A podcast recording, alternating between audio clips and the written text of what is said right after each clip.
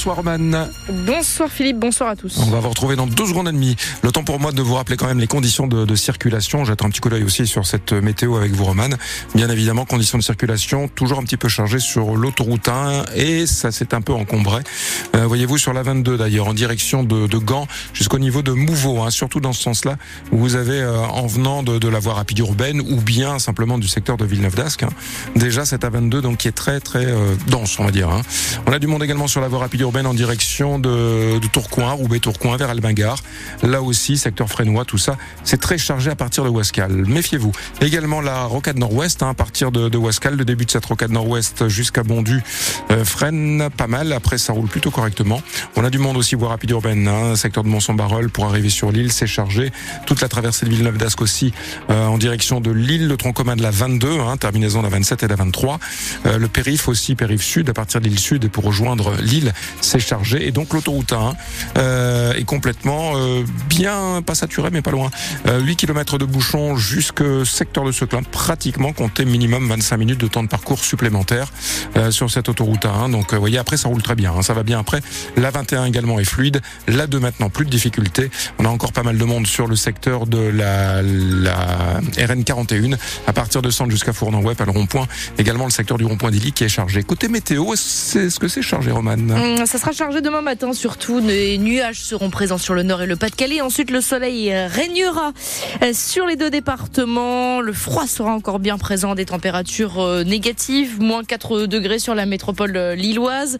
Également à Arras et moins 6 à moins 4 degrés attendus au total demain matin. Le Premier ministre Gabriel Attal est auprès des sinistrés du Pas-de-Calais. Tout juste nommé, le Premier ministre en effet effectue son premier déplacement à Clermarais près de Saint-Omer, alors que le Pas-de-Calais et le Nord sont toujours en vigilance orange ou crue. Gabriel Attal a donc décidé de se rendre auprès de ces sinistrés. Il vient d'échanger notamment avec la gérante du café au relais du lac ainsi qu'un autre sinistré. Gabriel. C'est compliqué. C'est compliqué. On est là. J'espère bien être aidée cette fois-ci. Parce que c'est trop, trop long, trop, trop de papier, c'est trop compliqué. Trop de procédures. Ouais, trop de procédures, voilà. Avant le premier épisode, vous aviez pu être accompagné euh, après le premier épisode, pardon, et avant le second Non. Non. Toi, rien. Bah non, non, rien. J'ai pas encore un euro de, de perte, de perte d'exploitation, pardon. Euh, rien, rien. Il n'y a rien qui avance. Alors j'espère que ça va changer. Après, vous êtes euh, passé ces gars, mais il faut que ça bouge euh, pas dans trois semaines. Au moins dans les 8, 15 jours maximum, je veux dire. Sinon après. euh, C'est pour ça que je suis là. Je sais que. Voilà. Gabriel Attal, euh, donc qui confirme euh, donc sa venue euh, dans le Pas-de-Calais pour annoncer des, changements et des mesures d'urgence pour pour le département qui subit pour la deuxième fois des inondations. Stéphane Barbero, vous suivez justement le déplacement du nouveau Premier ministre pour pour France Bleu Nord. Est-ce qu'il a déjà fait quelques annonces concernant ces inondations?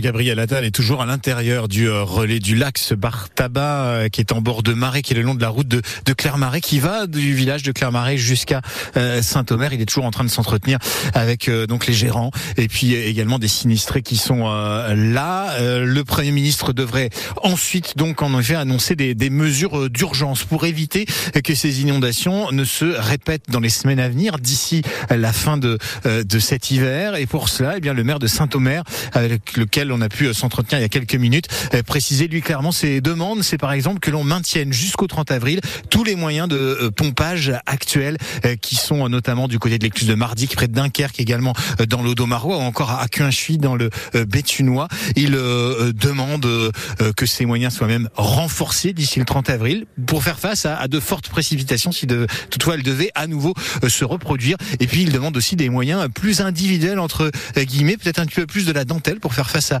à, une nouvelle montée des eaux. Ce serait d'installer ce qu'on appelle des, euh, des bartards. Vous savez, ce sont ces petits euh, euh, remparts, ces petites palissades qu'on peut installer très ponctuellement quand l'eau monte pour éviter que l'eau ne pénètre dans les habitations. Voilà les mesures que les élus locaux ici attendent. On a appris par ailleurs que vous savez que la question du relogement aussi des sinistrés est une question essentielle et pour faire face à cette question du relogement Bon nombre de sinistrés aujourd'hui sont relogés dans leur famille. Ça ne peut être que provisoire. Alors du coup, eh bien, la communauté d'agglomération de Saint-Omer va commencer à construire un, un village de mobilhomes avec une trentaine de mobilhomes. Ça va, cette construction débuter jeudi pour bah, permettre à ces sinistrés de passer quelques mois de manière un peu plus pérenne en attendant que la délicate question d'expropriation ou pas, du retour ou pas dans leur habitation d'origine soit clairement tranchée. Stéphane Barbero en direct donc de Clermarais près de Saint-Omer où se trouve actuellement euh, le nouveau Premier ministre euh, Gabriel Attal. Gabriel Attal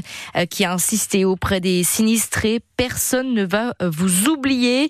Il a par ailleurs parlé, évoqué notamment de la création d'un guichet unique. Il s'est adressé à une sinistrée pour lui parler justement de ce guichet unique qui permettrait de faire toutes les démarches en un seul endroit. Une réunion hein, s'est tenue par ailleurs en début d'après-midi à Arras avec les élus locaux ainsi que Christophe Béchu, le ministre de la Transition euh, écologique. Euh, Gabriel Attal qui a voulu donc faire ce premier déplacement, tout un symbole évidemment. Il est devenu cet après-midi le plus jeune Premier ministre de l'histoire de la République à 34 ans, l'ancien ministre de l'Éducation euh, qui a vu sa nomination comme un symbole de l'audace et de la confiance accordée à la jeunesse. Le chef de l'État l'a donc chargé de former un gouvernement. Cet après-midi, lors de la passation de pouvoir à Matignon, l'ex-première ministre Elisabeth Borne, elle s'est dit fière d'avoir servi le pays.